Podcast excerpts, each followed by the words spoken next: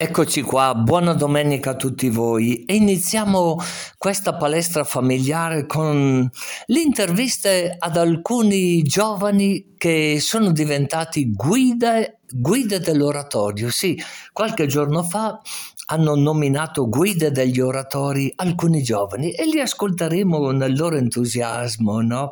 Eh, Mattia, Serena e Francesca e allo stesso tempo vogliamo introdurci proprio con queste novità, non solo nell'ambito or- oriato- oratoriano, no?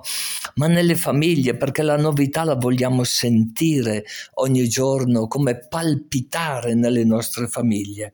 E Gabriella ci presenterà appunto nel dizionario dell'amore la novità la freschezza di questa novità. E finiamo con una bellissima testimonianza sul valore della preghiera da parte di Don Rinaldo, un eremita lì sul lago di Garda tra, tra Puegnago e Padenghe e ha scelto di vivere gli ultimi anni del suo sacerdozio dopo essere stato parroco a Puegnago come eremita e ascolta le famiglie che passano per questo eremo.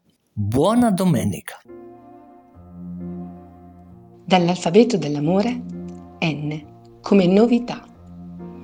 Una famiglia che produca sempre freschezza, meraviglia, stupore, dinamismo, originalità per non diventare noiosa, stantia, scialba, opprimente. Una vita familiare sempre nuova in Cristo. Se uno è in Cristo è una creatura nuova. Seconda Corinzi 5, 17. Dal punto di vista della coordinata orizzontale, la tenerezza si apre all'accoglienza, al dono, alla condivisione.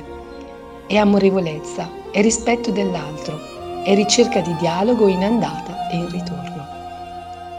Secondo la coordinata verticale, il sentimento della tenerezza rimanda alla nostalgia di infinita tenerezza che è scritta nel codice sopra di noi per il fatto stesso di essere creata ad immagine e somiglianza di Dio, la tenerezza porta in sé questa istanza trascendente, questo bisogno di ricongiungersi a colui di cui siamo immagine, all'infinita tenerezza che è Dio. Da questo punto di vista, la tenerezza si fa stupore coscientizzato, stupore di essere, stupore di essere amati e stupore di amare, stupore di adorare. Che cos'è la tenerezza? È dire grazie con la vita. E dire grazie con la vita è riconoscere di essere amati e di amare. Ecco la tenerezza iscritta in questa dimensione di tutto il nostro essere, che ci innalza di sopra di noi, ci fa guardare a colui di cui siamo immagine ed è come una nuova leggerezza dell'essere.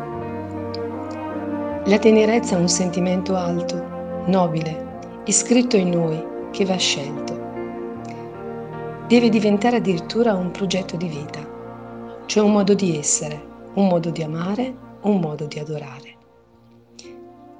Chi sceglie la tenerezza si oppone al dominio della rabbia, della collera, perché la tenerezza è per definizione amorevolezza, rispetto, tendere all'altro da sé come avevamo detto, desiderare il suo bene, la tenerezza è esattamente l'opposto della rabbia, della collera. Chi sceglie la tenerezza non può lasciarsi dominare dall'ansia, perché la tenerezza è dire grazie con la vita, sentendosi amati ed amando. E dunque, chi sceglie la tenerezza vive in questo stupore, questa gioia di essere. Infine, chi sceglie la tenerezza si oppone alla tristezza. La tenerezza è gioia, è beatitudine di essere, di amare, di adorare. Monsignor Carlo Rocchetta. Carissimi amici, buonissima domenica a tutti voi che state partecipando di palestra familiare. Questa domenica abbiamo con noi, pensate un po', tre persone, due giovani, uno un po' più giovane, un giovane adulto, diciamo così, che ci sta accompagnando. Si presentano loro. Buona domenica, signor? Mattia, sono Mattia Venturelli. Quanti anni hai? Ho 23 anni e sono di Calcinato, sono un universitario del quinto anno di formazione primaria, eh, insomma l'università per diventare un maestro delle elementari. Ave Maria Purissima, un maestro, che coraggio che hai, auguroni! Grazie. Poi abbiamo qui una giovane sono Agosti Serena, ho 23 anni, studio al terzo anno di Scienze dell'Educazione e della Formazione, sono un'educatrice di nido. Educatrice di nido, auguroni anche a te. Ascolta, bisogna cominciare ancora da piccolini con l'educazione? Sì, direi di sì. Allora non è vero quello che dicono che bisogna aspettare che poi scelgano loro quando saranno grandi. Eh, bisogna cominciare ancora da... com'è che lo chiami? Che età? L'asilo, dici? Asilo nido. Asilo nido, si usa ancora questo nome? Sì. Oh, io pensavo che fosse superato in questi tempi dove cambiano tutti i nomi. E poi abbiamo, io dico un giovane, un giovane sacerdote. Voi dovete immaginarvi con la barba, no? Da un tocco di, di saggezza. È così? Eh, non so se la barba dà un tocco di saggezza. Comunque sono Don Enrico, ho 40 anni e da tre anni sono stato nominato dal Vescovo sulle parrocchie di Calcinato, di Calcinatello e di Ponte San Marco per quanto riguarda la pastorale giovanile e gli oratori. Che bello, che bello, no? Questo di coordinare la pastorale giovanile degli oratori. Cos'è che vuol dire coordinare la pastorale giovanile? Coordinare vuol dire tirarsi a fianco delle persone come appunto i due ragazzi che avete sentito prima che hanno ricevuto il mandato di guide per eh, pensare, ideare e cercare di mettere in campo quello che possono essere delle attività, dei momenti di riflessione per eh, i giovani, gli adolescenti e i preadolescenti. Quindi coordinare vuol dire un po' eh, riassumere le forze e cercare di sponsorizzare i laici. Che interessante tutto questo eh, che state dicendo, no? E a voi com'è nata questa passione? Voi correggetemi, eh? Ho capito che siete guide dell'oratorio, qualcosa del genere? Esatto, allora io sono entrata in oratorio più o meno all'età di 15 anni, eh, con il parroco che c'era qui a Calcinatello prima mi ha inserito a fare catechismo, quindi con i bambini piccoli e da lì poi ho proseguito andando sempre con età più alte fino ad arrivare ad oggi che seguo i ragazzi delle superiori, quindi gli adolescenti. E poi Don Enrico quando è venuto qui ha proposto questa idea di diventare una guida, quindi di affiancarlo e io ho accettato. Bravissima, bravissima, sono, sono contento di quello che dici, no? Perché penso un po' come uno, come uno si sbaglia tante volte, no? Quando tu dici il sacerdote che c'era prima mi ha inserito con la catechesi, qualcosa del genere, no? Io sempre ho pensato invece che era come una chiamata, una vocazione, uno sente che deve avere passione per stare con, come diceva appunto il vostro sacerdote, no? che è qui che ci sta accompagnando. È vero che bisogna avere passione con i giovani, con gli adolescenti. Bisogna avere passione ma anche pazienza allora, io per esempio beh, sono nel giro dell'oratorio da quando ero ragazzino come Serena, catechismo e dopo anche noi quando siamo diventati un po' più grandi ci hanno dato un po' le varie responsabilità, quindi anche io ho iniziato a intraprendere come catechista e poi educatore dei preadolescenti, ovvero i ragazzi delle medie. E il mio cammino all'interno di quello che è stato il percorso di guida dell'oratorio mi è è nato in realtà quando le nostre tre parrocchie, Calcinato, Calcinatello e Ponte San Marco, stavano intraprendendo il cammino di unità pastorale. Unità pastorale, che interessante. Però mi viene spontaneo chiedervi, i vostri genitori vi stanno accompagnando? Papà, mamma, sono contenti di questa scelta che voi avete fatto per essere guide dell'oratorio. Eh, io vi faccio gli auguroni, no? Tu papà, tua mamma, che tipi sono? Diciamo prima il dovere, poi il piacere, nel senso che il mio primo obiettivo, almeno per i miei genitori, è quello di concludere l'università, perché 5 anni bisogna anche concludere, sono al quinto anno, e quindi mettere, diciamo, finire questa cosa qua della, dell'università e poi pensare anche all'oratorio. Ecco, sto cercando di fare le due cose contemporaneamente e chi è all'università capisce che non è, sa bene che non è, non è facile. Ecco, diciamo che i miei stanno nonostante tante, tante cose che ci sono da fare fare in oratorio, anche con l'università cercano di starmi vicino e di supportarmi oltre a supportarmi come normale che sia. Come normale che sia, mi piace questa espressione, no? E i tuoi genitori, aspetta, il tuo nome mi hai detto che è Serena, ma sei sempre serena? Riesci a trasmettere la serenità con i ragazzi, con gli adolescenti, con i giovani? Riesci a vivere questo atteggiamento? Assolutamente sì, mi, mi ci ritrovo pienamente. Eh, I miei genitori sono molto contenti di, di questo cammino che ho intrapreso.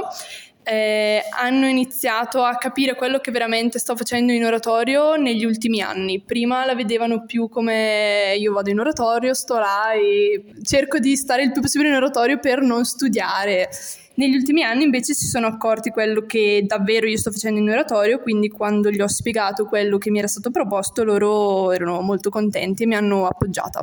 Diciamo che hanno capito subito, no? Perché i genitori hanno come un fiuto particolare o mi sbaglio, no? Vedono un po' gli orientamenti dei loro figli. Dico bene? Beh, diciamo sono le persone che ti conoscono di più, quindi sanno anche se stai facendo un, una, una buona scelta o meno e quindi ti stanno vicini ti stanno vicini. E Don, tu papà e mamma li hai? Sì, sì, sì, ho papà e mamma e un fratello e una sorella più piccoli. E loro che cosa ti hanno detto quando qualche anno fa hai compiuto la scelta di entrare in seminario, poi di diventare prete, insomma? Qualche anno fa sono tanti anni fa perché ho 40 anni, sono entrato in seminario a 11 anni. A 11 anni? Pa! e come è successo lì che a 11 anni hai compiuto il passo per entrare in seminario? Beh, semplice, un ragazzino si domanda cosa vuol fare da grande, io avevo dei curati veramente fenomenali a Montichiari e quindi mi sono detto voglio diventare come loro, ho chiesto come si faceva a fare e loro mi hanno detto guarda c'è il seminario e sono entrato in seminario e pian piano ho maturato poi la mia scelta, non è che ho scelto di diventare prete a 11 anni, né? l'ho maturata nel, nel corso degli anni e nel corso dei 15 anni di seminario che ho fatto. Eh beh, 11 anni non è poi molto distante da quando Gesù a 12 no? aveva detto eh, devo fare le cose del Padre mio, più o meno una cosa del genere.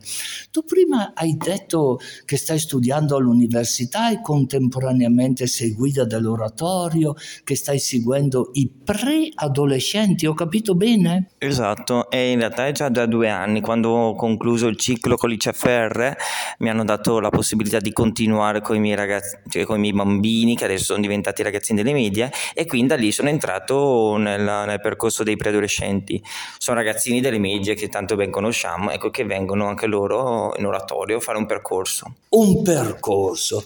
Tu adesso hai usato un vezzeggiativo, no? Sono ragazzini eh, delle medie. C'è stato un tempo nella mia vita dove una maestra mia mamma diceva che questa... Vuoi diventare maestra? Asilo. Ah, dell'asilo.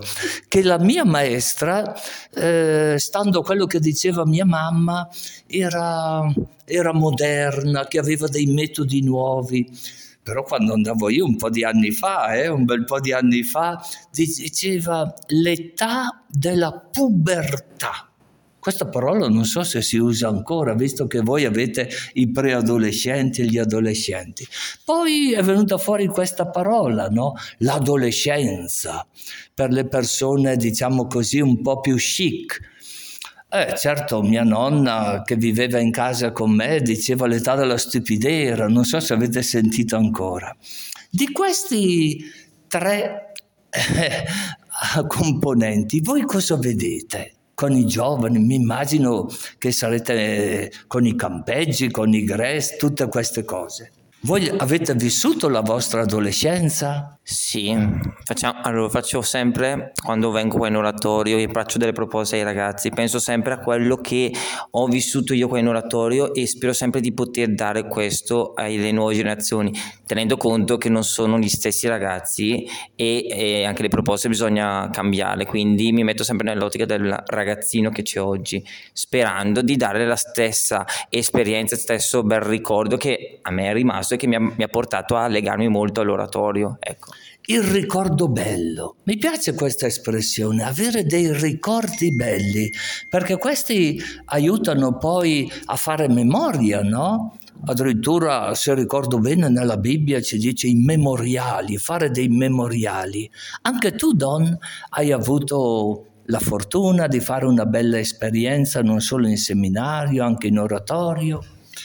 Beh sì, l'esperienza in oratorio è stata, è stata molto bella per me, appunto è stata anche quella che ha fatto maturare l'inizio della mia vocazione.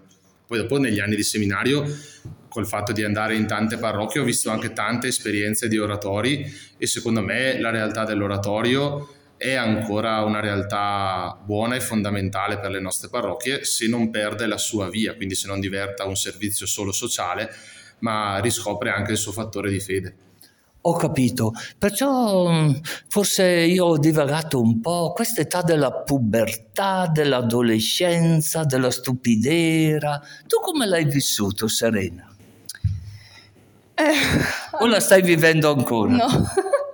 No, l'ho vissuta abbastanza bene, io ero sempre in oratorio, quindi quello che io cerco di dare ai ragazzi che adesso vengono in oratorio è di far capire loro che noi ci siamo, eh, che facciamo delle cose per loro e se vengono qui e stanno con noi a noi fa solo piacere, quindi ecco. Noi ci siamo, mi piace questo, no? Io ci sono, io ci sarò. Hai bisogno di me? Confida con la mia persona. È corretto quello che dico? Sì, ehm, a volte, ma questo lo dico molto spesso ai miei ragazzi, almeno queste settimane l'ho detto spesso ai miei ragazzi, io li chiamo i preado, no? E di conseguenza spesso gli dico quando... Eh, come, come li chiami? Preado, è l'abbreviazione per noi, se no tutte le volte per adolescenti diventa un po' scomodo e spesso questi ragazzi quando magari combinano dei guai in oratorio oppure cercano di disturbare l'incontro gli dico ma vedete che gli educatori che ci sono, che sono ragazzi che a volte hanno magari 20 anni, ecco loro vengono qua e dedicano del tempo per voi il venerdì sera quando potrebbero benissimo stare a casa o andare a fare l'aperitivo e invece, invece vengono qua coi, con voi, con voi ragazzi a fare l'incontro. Ecco, questa è una cosa di, per portare rispetto e quindi quando c'è un incontro, ecco, questa cosa è una cosa che cerco di responsabilizzare molto i ragazzi perché spesso sottovalutano queste cose qua. Sottovalutano. E tu cos'è che valuti? Eh? Tu Serena, cos'è che valuti di loro? Sapete perché prima vi ho ricordato quei tre aspetti?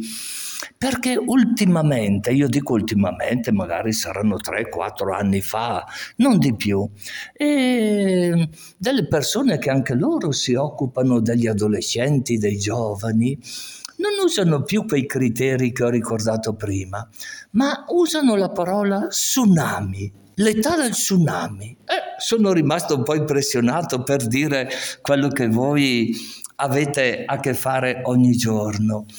È possibile che i ragazzi con i quali voi lavorate insieme, vi divertite insieme, chissà quante cose belle gli comunicate, no? Possano a loro volta diventare guide dei propri compagni di liceo, delle medie, insomma, se qualcuno magari già, già lavora, no? Perché dopo i 15 anni può darsi che qualcuno già lavori, può diventare guida per gli altri? Assolutamente sì, noi abbiamo un sacco di ragazzi di adolescenti che ehm, ci affiancano durante questo percorso e quindi ci aiutano con, eh, con ragazzi sul catechismo, sul percorso dei preadolescenti. Quindi sì. Sì. Don, Qual è la parola che ti senti di dare a chi ci sta ascoltando in questo momento, no? in questo programma di palestra familiare? Magari se ci sono dei ragazzi che non hanno la fortuna di avere due guide come avete voi qui in questa unità pastorale di Calcinato, Calcinatello, Ponte San Marco, che magari sono un po' così, guardano guardano un po' da lontano, che non hanno avuto l'esperienza che hai avuto tu nel tuo oratorio, se ho capito bene, di Montichiari quando eri giovinetto. Cosa ti sentiresti di dirgli un augurio e anche una benedizione? Beh, mi sentirei di dirgli quello che stavo mettendo adesso su una, su una, lettera che voglio mandare ai ragazzi che sono nati nel 2005, quindi che hanno fatto i 18 anni l'anno scorso per invitarli in oratorio, quello di eh, farsi avanti e di non avere paura a proporre. Magari a volte potranno trovare un muro, a volte potranno eh, fare fatica a essere accettate le cose che propongono, però di non avere paura, quindi di essere propositivi. Di sicuro avranno o il curato avranno la guida oppure ci sarà qualcuno anche all'interno dell'oratorio che fa, anche se non ufficialmente, da guida, quindi da un po' coordinatore dell'attività dell'oratorio, di farsi avanti e di proporre quelle che sono le loro idee, certo sempre tenendo presente quello che è il proprio dell'oratorio, cioè non andiamo a proporre cose a caso. E questo di sicuro pian piano porterà frutto. Bene, auguroni a tutti voi, io vi ringrazio infinitamente e che bello quello che avete espresso, che avete comunicato, no? Magari non l'avete detto in un modo diretto, esplicito, che ognuno si senta a casa sua, no? A casa sua insieme ad altri che stanno facendo lo stesso percorso, lo stesso cammino, che possono dire lì c'è un posto per me, che mi fa crescere eh, come un trampolino di lancio verso il futuro, verso la vita, perché mi immagino che questi ragazzi hanno i loro sogni, è così o no? Hanno i loro ideali che magari non sempre riescono a comunicare con papà e mamma o con i nonni per tanti motivi, è vero o no? È vero, una cosa che però spesso sto dicendo in questi giorni, chi mi ci fa gli auguri come guida, ecco noi guide in realtà siamo un po' come diceva il Don, coordinatori dell'attività perché la vera forza non è la guida di per sé o il curato, ma, ma soprattutto il gruppo di volontari o della comunità che c'è dietro a tenere in piedi le proposte che vengono fatte nella parrocchia o nell'oratorio, ecco questo è una cosa che ci tengo spesso a puntualizzare quando si parla di guida dell'oratorio, ecco la vera forza è il gruppo di volontari, ecco. Il gruppo di volontari, che bello anche questo, no? Cosa dici tu Serena? I ragazzi con i quali tu lavori, è vero che hanno dei sogni, degli ideali che magari non sempre riescono a comunicare, non so, con i professori delle scuole superiori, perché tante volte uno lo tiene dentro di sé, come nella propria coscienza, nel profondo della sua anima. Eh, sì, anzi Mm, io penso che i ragazzi che solitamente vengono agli incontri e magari sono quelli che ti fanno un po', permettetemi il termine, tribulare, sono proprio quelli che hanno più bisogno, cioè loro vengono lì perché mm, si sentono accolti e perché gli piace stare lì, quindi sì. E poi lo Spirito Santo farà la sua parte, è vero o no? Io dico sempre mi affido alla provvidenza in tutte le proposte che faccio, fine, ma me l'ha insegnato un mio ex, eh, ex curato, ci affidiamo alla provvidenza, ecco, io in tutto e per tutto. Anche tu Don ti affidi alla provvidenza? Certamente senza la provvidenza di sicuro non si va avanti. Sì, anch'io. Ti senti di mandare una benedizione a tutti quelli che ci stanno ascoltando? Va bene. Invochiamo, visto che abbiamo parlato della provvidenza dello Spirito Santo, invochiamo lo Spirito Santo su, su di noi, sulle nostre famiglie, sulle nostre parrocchie, sui nostri oratori. Chiediamo che possa assisterci, che possa sorreggerci, che possa sollecitare in noi la passione educativa, visto che siamo anche vicino alla festa di Don Bosco, che possa anche sollecitarci la sua passione educativa. E lo chiediamo nel nome del Padre, del Figlio e dello Spirito Santo. Amen. Grazie mille e avanti, avanti con tanto entusiasmo. Grazie a voi. Ciao. E buona domenica o buona settimana. Oggi abbiamo con noi in questa domenica a Francesca. Francesca Maffi, dico bene? Giusto, sì. Ciao a tutti. Ecco, ma che cosa ti è venuto in mente di essere guida dell'oratorio? Eh, com- Come è successo? Allora, è stata una proposta che mi è stata fatta tramite Don Bruno, quindi il parroco della nostra parrocchia, e tramite Don Giovanni Milesi, il responsabile del centro oratori bresciani. E dopo un piccolo confronto con mio marito, perché sono sposata e diventata mamma da cinque mesi, ho accettato di iniziare questo percorso, ovviamente supportata anche da appunto mio marito che ha condiviso questa scelta.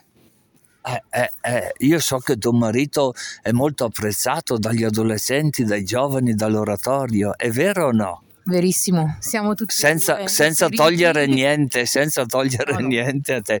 Però perché ritieni che sia importantissimo oggi avere una guida eh, con una presenza nell'oratorio? Perché secondo me ai ragazzi, soprattutto agli adolescenti del giorno d'oggi, serve una figura di riferimento che possa essere presente per loro e che non faccia parte della famiglia, in quanto spesso si sentono magari anche giudicati dalle persone adulte e invece io ho deciso di prendere questo incarico proprio per esserci per loro e anche per testimoniare la, la mia fede, essere un esempio per quanto riguarda il mio rapporto con Dio. Bello, bello, bello, io ti ringrazio, ti faccio tanti auguri a te e a tuo marito e avanti, avanti, una coppia eh, che sia di esempio un po' per tutti. Auguroni, auguroni. Grazie, grazie mille, ciao a tutti, buona serata. Buona e santa giornata a tutti, sia lodato Gesù Cristo, sempre sia lodato. Nel nome del Padre, del Figlio e dello Spirito Santo, il Signore sia con voi, Egli è in mezzo a noi. Il Vangelo è, tratto oggi da Matteo, capitolo 6, dal versetto 7 al versetto 15. Nel pregare non usate troppe parole come fanno i pagani, i quali pensano di essere esauditi per il gran numero delle loro parole. Voi dunque pregate così, Padre nostro. Il Vangelo ci ricorda il cuore della nostra preghiera, di ogni nostra preghiera, la quale non risiede tanto in ciò che diciamo o che chiediamo. Dio sa già, ma ci lascia chiedere perché quel chiedere serve a noi, a chiarire a noi, a scavare in noi. Ma la cosa più decisiva della preghiera è accorgersi. Ma accorgersi di cosa? Di un padre, cioè di una relazione significativa e decisiva per la nostra vita. Per chi non ha fatto una buona esperienza di padre, forse questa parola può portare fuori strada. Ma Gesù vuole tanto che ci fissiamo su questa o su quest'altra parola, vuole più che altro che ci accorgiamo del fatto che la preghiera serve a ricordarci un rapporto, una relazione, un legame. E solo a partire da questo legame, da questa relazione, da questo rapporto che tutto il resto diventa possibile. Finché Dio esiste da una parte e la mia vita dall'altra, allora la sua esistenza non riempie di nessun significato la mia vita. Ma quando mi accorgo che Dio non solo esiste, ma mi ama, allora tutto cambia. Ogni vera preghiera rende visibile questo legame e lì troviamo tutta la forza per spostare le montagne. È lì che smettiamo di essere pagani e cominciamo a sentirci figli. Imparare a pregare fondamentalmente significa scoprire una relazione che ha il potere di purificare il nostro immaginario sbagliato sulle relazioni. Gesù insegna una preghiera, non una formula, cioè si prega il Padre nostro non quando semplicemente lo si ripete a memoria, ma quando si impara a credere e a mettere in pratica ciò che ogni singola parola dice di questa preghiera. Ecco perché dovremmo quasi dire le parole di Gesù insegna non solo a vivere prima ancora che a dire. Esse rappresentano la mappa da seguire per trovare un tesoro nascosto. La chiave di volta di questa avventura è nel perdono, perché perdonare è fare agli altri ciò che noi chiediamo che Dio faccia a noi stessi.